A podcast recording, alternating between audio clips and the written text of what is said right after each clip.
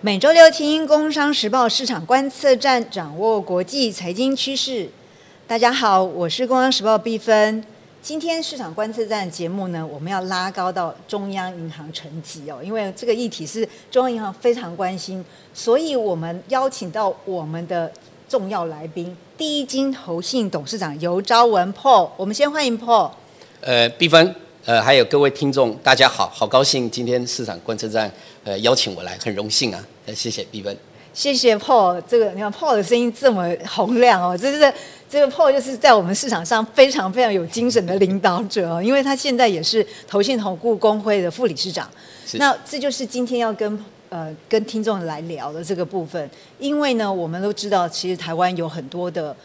钱，这个钱很重要，因为就是就像很多我们听众会听我们的市场观测站的原因，因为他做很多资产管理，或是他会对市场在资产管理上面的变动，所以呢，我。今天就是请 Paul 来跟我们聊，就是我先跟大家介绍一下 Paul。Paul 呢，他基本上呢，他在美国研究所毕业之后呢，就在做一个很基层的证券交易员。这表示说什么？这就是实务经验啊，因为不是一第一天就当董事长，那真的就很多事情就会不知道。那破呢，他也当过我们的摩根投信的总经理，这是台湾区的。那重要是他也在香港待过。那大家知道，我们现在买很多产品，其实都是在香港嘛。所以在这样的情况之下呢，或在二零一八年的时候回到台湾，接下了这个第一金投信董事长的这个职务。所以大家想想看，这个感觉就是破从一个在海外看台湾的钱，到回到台湾来帮台湾管台湾的钱哦。所以大家就可以理解为什么今天破来谈这个题目上是重要的。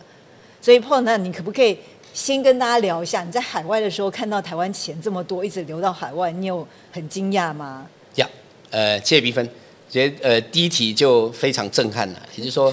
呃，台湾确实是一个呃所谓资金很充沛的地方。那给几个数字吧，如果各位去算一算我们的存款的总额啊，那银行收了你们存款之后，它放贷出去啊，只有七成。所以就说他们这样说超额储蓄啊，或者说国人多的钱的话，事实上那个算起来的话，有一个统计数字好像是八兆还是九兆，那这个还持续往上走。那再来一个数字，充沛来自于哪里？来自于大家常听到保险的资金，还有你们的退休的资金啊。那这些加起来大概有四十兆。所以呃，我还没有提到所谓大家努力做出口外汇存底那一块啊。啊，还有邮储，邮储的话大概有八兆。所以夯不啷当加起来，你的机构加散户的话，我觉得呃八十兆啊跑不掉。所以这些钱的话，其实都站在我资产管理，就是说你到底有没有好的出处啊、去处可以去投资。那投资的话，在国际上去看的话，其实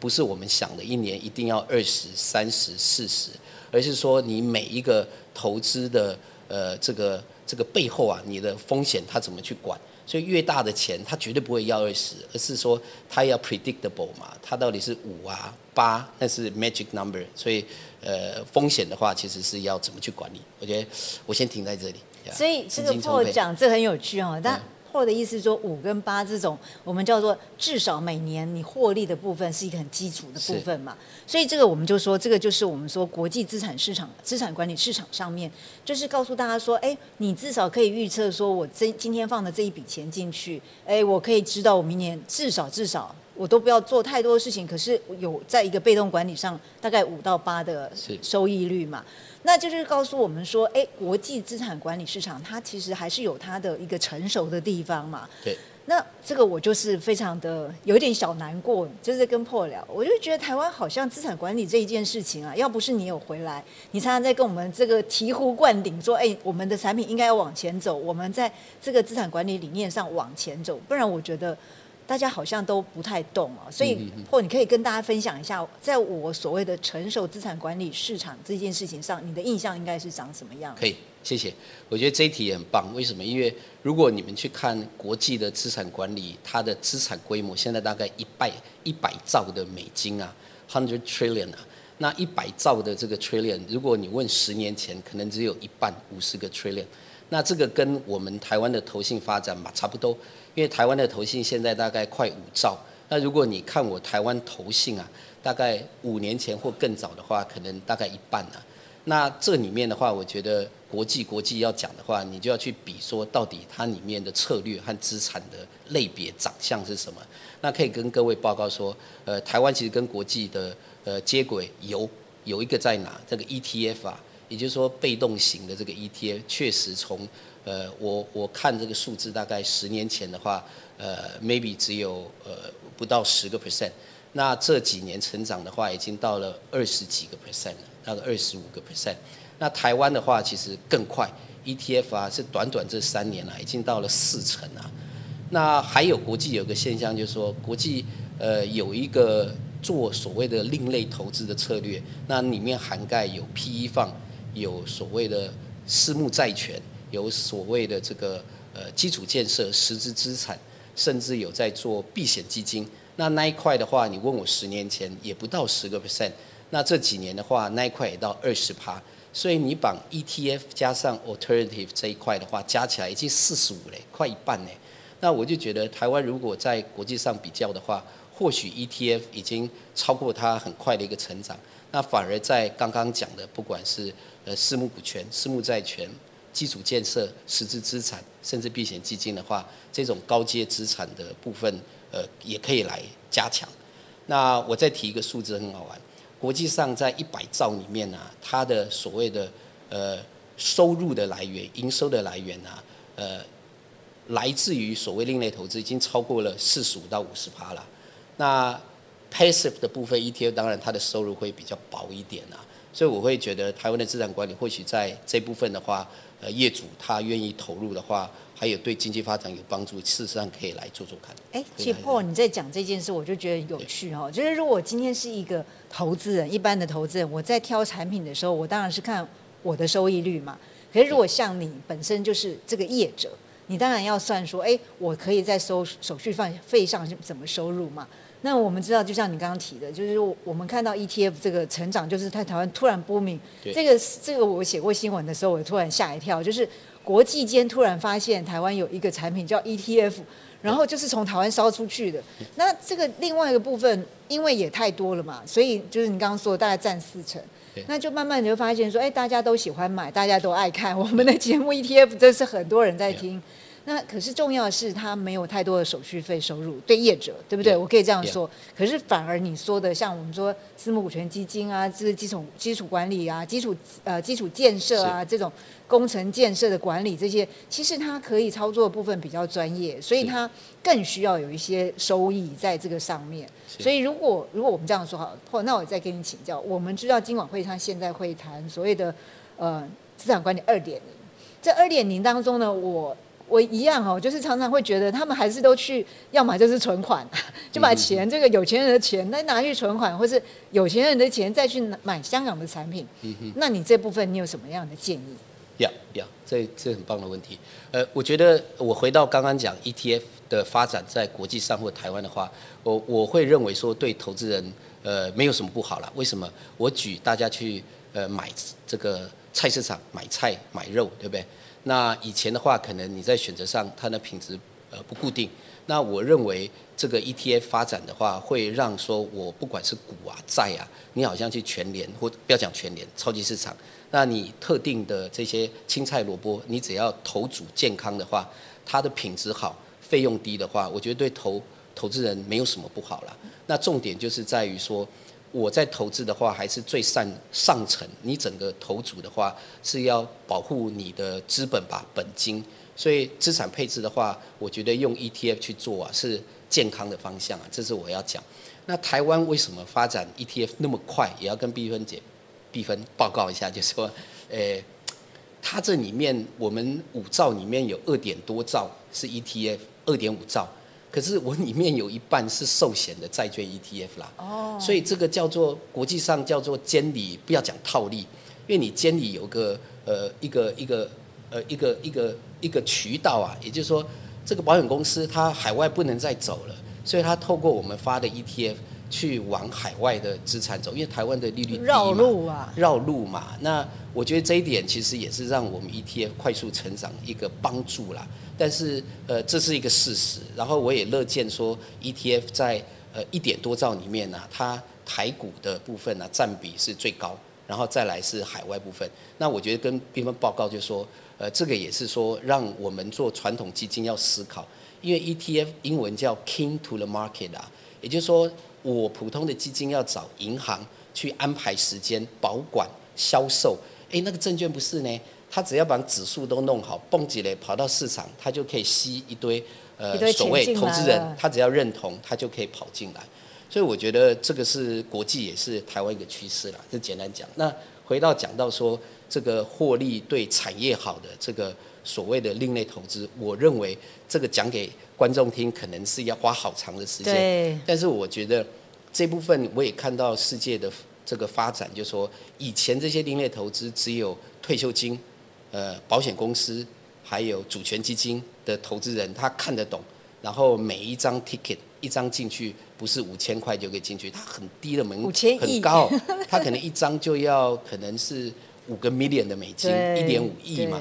那我也看到这一块的发展，他大概也希望把他的这个呃这个单笔的资金压低。那怎么压低？其实我觉得也是靠所谓的呃资讯化 technology 啊，他怎么去拆分？那我觉得这边肯定要花很多时间，就不讲。所以 alternative 我认为它还是会往上走。然后台湾的资产管理业啊，它要进阶的话，呃，业主啊，因为赚容易的钱太快了，所以你要往这边的话，你的人才、你的这个中后台设备的话，他要承诺要投入啊。那我是蛮看到投信三十八、三九家，已经有六七家开始在动。对啊，其实这个哈，我就是说，真的是要从工会的领导人跟工会。成员哦，大家一起把台湾的资产管理市场真的整个 upgrade 哦，所以我其实刚开始开始在想这一集的时候，我就在想说，我们什么时候可以有一个国际级的这个资产管理的享受？就是如果我是一个小小的投资人，然后破人讲这件事就很重要，我就觉得说，哎，我们透过这个愿意投资在 IT 上面，然后让这个所有的投资的产品，就是你们设计出来的产品，像我们说的 ETF 啊，我们看到的是。Alternative，它自己本身都在变化，这其实我们真的应该再找一集来请破好好来聊一下。那这些部分呢，才会有帮助我们这个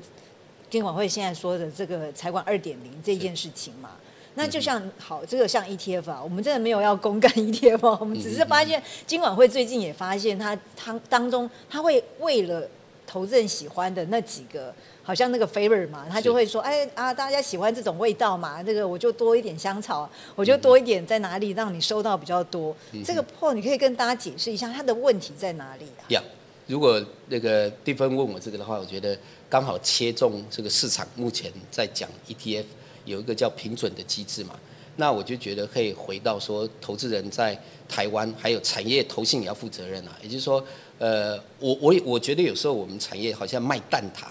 开保龄球馆，也就是说，呃，一个风潮起来的时候，我不是只是卖中国基金，很多呃，我们这个产业的时候，它是卖机制，譬如说季配、月配，然后又有之前呃，因为要呃平说利息，这配息的部分要公平对待呃已经在里面的投资人，还有新进来的投资人，所以搞了一个会计科目叫平准金的，好像一个一个科目账户。那那个东西就造成我们业者啦，为了要去吸引新的钱进来的时候啊，在里面做的调控啊，有一点呃，有点过头了啦。也就是说，我旧的人进来的时候，他可能是呃五趴的利息，那配那个配值利率，那我后面再进来一大笔钱的时候，我为了还要达到五趴，我把后面进来的人呐预扣一笔钱，然后再当成。利息发还给所有的投资人，那你就知道后面那一批叫做这个成语叫“引之卯粮”嘛，蛇咬那个尾巴，其实是你自己的钱。那那部分配的话，如果从国际上看，我觉得国际是有配息的这个这个基金，但是它配主要还是说我债券有债息，我股票有发的股息。那你你的资本利的部分的话，我觉得他们会很保守看待。那台湾已经呃。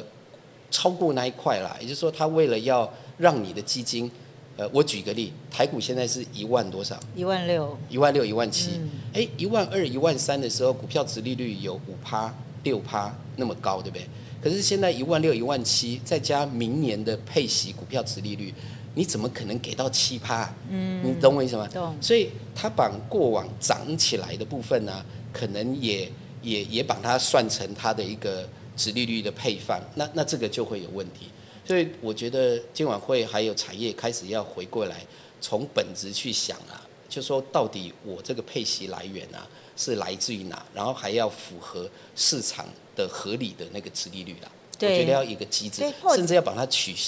哎，不能讲，不能讲。对对对，对，其实这个这个就是，其实 Paul 也看到问题了。我们相信，那我们必须说，ETF 在市场它是非常。健全在台湾算是一个，就是呃大家喜欢的，所以如果我们可以借由这种，就是每一次看到问题，然后再把它调整，就调整到一个我们真正觉得说，其实不要太过头了，这样子也是一个好机会啦。因为我常常觉得说，就像我们刚刚在讲，如果我今天没有很没有，今晚会在谈什么什么财管二点零啊，或是我接下来要谈的这种什么。国际间在谈投资资产配置的时候，这种在前面带着大家走的话，其实大部分的人都不会知道。可是大家可以知道吗？我们科技都有 AI 了，呃，AI 现在都可以帮我们写作业了。那为什么我们在金融上面都看不到它的进步？所以我觉得，真的我们很，其实我们还是有一点喜欢说，他是真的看到问题，然后借由这个过程里面去改正一些一些一些情况。是。对啊，所以这个破自己在业者业界这么久啊，你在投信里面看到这些情形，然后我们也很高兴啊，就是真的就是慢慢调整，慢慢调整。那投资人这个心心情上、心态上也要健全。是是是，对不对？没错，要理性点，然后看真正的那个获利收益是什么，他去判断。对。所以这个这个部分，我就要跟听众分享一个部分，就是十月第一个礼拜的时候啊，会有一个我们叫世界投资人周这件事情呢，它是一个公益性的活动哦，就是欢迎大家都去听。为什么我要特别在我们的节目谈这件事情？因为呢，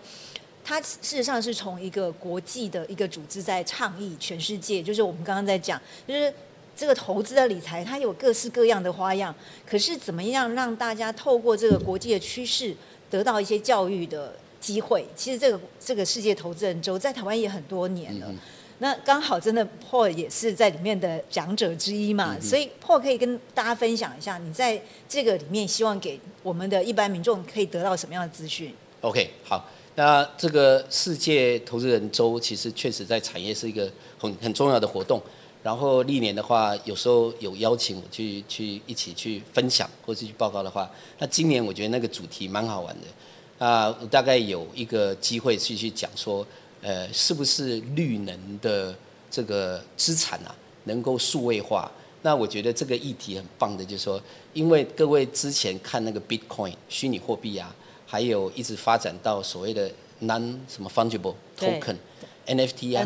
那那一些东西其实它背后的价值是很难去估算。那甚至有时候是被我我还看过这个，有时候吃饭的时候碰到年轻人啊。然后问他做什么，他做做 NFT 啊，做 Crypto 啊，他还存在吗？还存在。对，那那早先的时候更多，那最近的话，他可能讲话声音变小了。哦。那反而是说，你看这个市场上，JP Morgan 都跑出来要做，呃，所谓机构的这个 tokenization 嘛。那他 tokenization 是让机构去去可能汇款进出啊，买卖啊。那我要讲的是说，这个虚拟货币啊，或是呃大陆的央行啊，他该大概也想要。建立它的这个机制，那这个虚拟货币开始虚拟背后出现一个字叫呃 real assets 的 tokenization 实质资产呐，所以就有这个活动单位跟我提到说，哎，绿能它跟楼一样，绿能呐它一发你就有息嘛，楼啊你有租金就有息，你怎么绑这样的一个？因为你货币也有息啊，你存款也有息啊，所以这种实质资产你怎么给它包成虚拟货币，给它数位化？那我刚好在三年前是，应该是五年前呐，加入低金的时候，刚好这个无聊啊，我就投了一家公司啊，他就在台湾呐，想办法去跟呃正大有一个新创，然后一个成功老师，专门在 IT 的这个部分，学生专门写 smart contract 啊，他就把绿电啊，给他怎么去做成这个虚拟货币 tokenize 啊，那我觉得那个过程蛮辛苦的。然后他变成说要找呃太阳的板子，然后收息之后再怎么把合约弄成这个 tokenize，然后再让散户参与。那那这一次的主题大家就提到说，国外它有些市场发展成功，那国内的话它到底碰到什么挑战？结果我就把我当初投资的那个业主找来，所以我到现在他们还做得蛮辛苦，所以他碰到的挑战不止在监理啊，那个主管机关他再去募募大的话，那就叫非法募资啊。对。那如果你募了之后，投资人说啊太阳明明有这么亮，然后说啊我拿的不够，那就叫纠纷啊。所以这些都是问题，所以我就把它拿来做一个对谈的方式啊。那我觉得长线啊，这种 crypto 的东西，在实质资产，不管是美金、台币叫 stable coin 嘛，法币的这个 crypto，稳定币。那对于实质像这种绿能建设啊，我觉得 tokenize 都是，我觉得未来只是时间的问题啊，它有可能发生。那再举我刚刚早上去参加一个呃公听会，在讲 REITs 要放绿能建设。我只能说，tokenize 跟不动产证券化是一样的故事，只是我右边的这个做 REITs 啊，哎，里面多少人要分钱呐？银行也要分，我资产管理也要分，我券商要做交易量也要分钱。可是，token 来去中间化，如果他做得好，保障投资人的话，我相信啊，这个是对投资人也是好。那只是说政府的监理看他要怎么做了。对啊，哎，这个或人讲这件事很有趣哈，那个大家都以为。那个虚拟货币啊，都是在那边炒来炒去。哎，Paul 这五年前开始就知道它是实际真的可以用上去的。所以我跟大家说，真的金融的进步啊，就会有一些诈骗的东西，有一些就是真正在做，可是真正做它不会马上就发酵，对不对？所以我就觉得，哎，我很高兴，这个你这五年来就是那样默默的去做，然后看它的进步。那我们也看到 Paul 刚刚提到的这个。其实中国人行他也希望把他的那个数人民币数位化，然后可以有一个稳定币可以对接这个美金啊，或者是其他的法币嘛。所以这也是一个我们说的从一个金融的数位转型的过程。那所以真的我们在说今天在跟大家聊这个整个国际资产管理的市场的变动啊，其实它真的没有太大的呃呃，应该说它没有太大的。太大不不一样的东西，意思就是说，我们听得到的，就像数位化，我们听得到的这个 alternative，或我们看到 E E T F，它事实上都在前进，可是。它的前进是有次序，而且要希望一个健全的，有错就要改，有错就要回到真正的刚刚讲 real asset 这个这个路上来嘛。所以，哎，我真的觉得今天在聊这件事情，本来一开始的时候我们很担心它非常的严肃哈，可是其实 Paul 真的你很很厉害，帮大家做了一个总结。我觉得我刚刚少了国际在资产管理有个发展，就是现在 data 太多，然后还有我们的软体，还有我的硬体运算太快了。所以我们以前那个经理人要出去抠公司啊，那现在的话，他坐在里面，他只要知道哪里有 source of data，他其实做判断是可以做。那还有一个是说，我在做 portfolio construction 的时候啊，计量的方法可以帮他们很多忙。所以我就观察到说，中间那一层以前什么主动操作的经理人，他除非真的要比这个市场很强，要不然他们会被淘汰。这个也是我们在经营资产管理。呃的一个方向，而我我我养人要有 value 啊，而且不便宜。可是我养 data 或是我养这个系统，我告诉你，人换了我都还在跑，所以这个我认为是一个方向。再提一个是说，资产管理以前在讲代抄、代抄、代抄，哎，他没有三亿五亿，他不做，哎，现在代抄啊，三千五千三万一万呐，这个低的都愿意做，全球都愿意做，你知道为什么吗？因为这个就是我们常听到 robo advisor 啦。Robo Advisor 不就是一个代操，对，然后让系统帮你去跑。那跑的时候啊，它大概依据你的现金流，然后你的需求，它叫英文讲的很硬，叫 Solution 的 Provider。可是我觉得那个会是一个很明显的方向。然后台湾的这个资产管理也要想。对啊，而且台湾的科技这么厉害，对不对？所以大家不要以为我们的科技厉害只有半导体，用在金融上面有这么多可以应用。所以，而且我们希望台湾的整个资产管理市场，它走到国际级的时候，我们可以把我们的科技用在上面，然后走向国际，再把国际的这个薪资拉进来台湾。所以你看，我们说这个世界投资人周，这个。要避免被诈骗，真的希望大家多去听嘛，对不对？而且这是公益的，因为它就是一个免费的，希望我们听众多搜寻一下。这个我们也常常要常常听我们的 podcast，搜寻世界投资人周，然后这个就是我们希望大家可可以用一个国际的一个知识跟管理的概念再看我们的资产。今天节目就到这边呢，我们要谢谢 Paul，谢谢谢谢各位听众，市场观测站的听众朋友，我们下次见，拜拜，拜拜。